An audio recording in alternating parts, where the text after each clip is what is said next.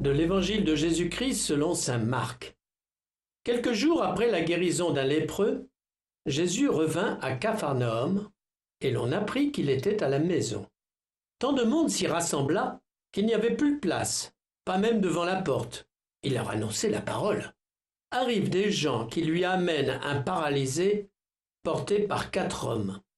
Comme ils ne peuvent l'approcher à cause de la foule, ils découvrent le toit au-dessus de lui, ils font une ouverture et descendent le brancard sur lequel était couché le paralysé. Voyant leur foi, Jésus dit au paralysé, Mon enfant, tes péchés sont pardonnés.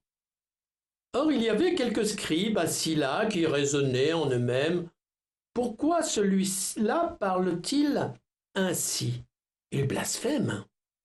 Qui peut donc pardonner les péchés sinon Dieu seul? Percevant aussitôt dans son esprit les raisonnements qui se faisaient, Jésus leur dit Pourquoi tenez-vous de tels raisonnements? Qu'est-ce qui est le plus facile? Dire à ce paralysé Tes péchés sont pardonnés, ou bien lui dire Lève-toi, prends ton brancard et marche. Eh bien, pour que vous sachiez que le Fils de l'homme a autorité pour pardonner les péchés sur la terre, Jésus s'adressa au paralysé, je te le dis, lève-toi, prends ton brancard et rentre dans ta maison. Il se leva, prit aussitôt son brancard et sortit devant tout le monde.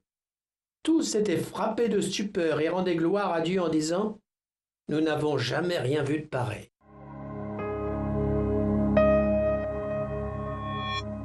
Eh bien, nous revoilà chez la belle-mère. Imaginez quand même la tête de la belle-mère en voyant le dégât qui se fait sur sa toiture. Il cherche le balai. Mais laissons la belle-mère tranquille. Regardons plutôt la stupeur, la stupeur du petit Marc, qu'elle dit à la fin. Tous étaient frappés de stupeur et rendaient gloire à Dieu en disant Nous n'avons jamais rien vu de pareil. Tout l'évangile de saint Marc va être marqué par cette stupeur. Il n'a jamais rien vu de pareil. Et qu'est-ce qu'il a vu là?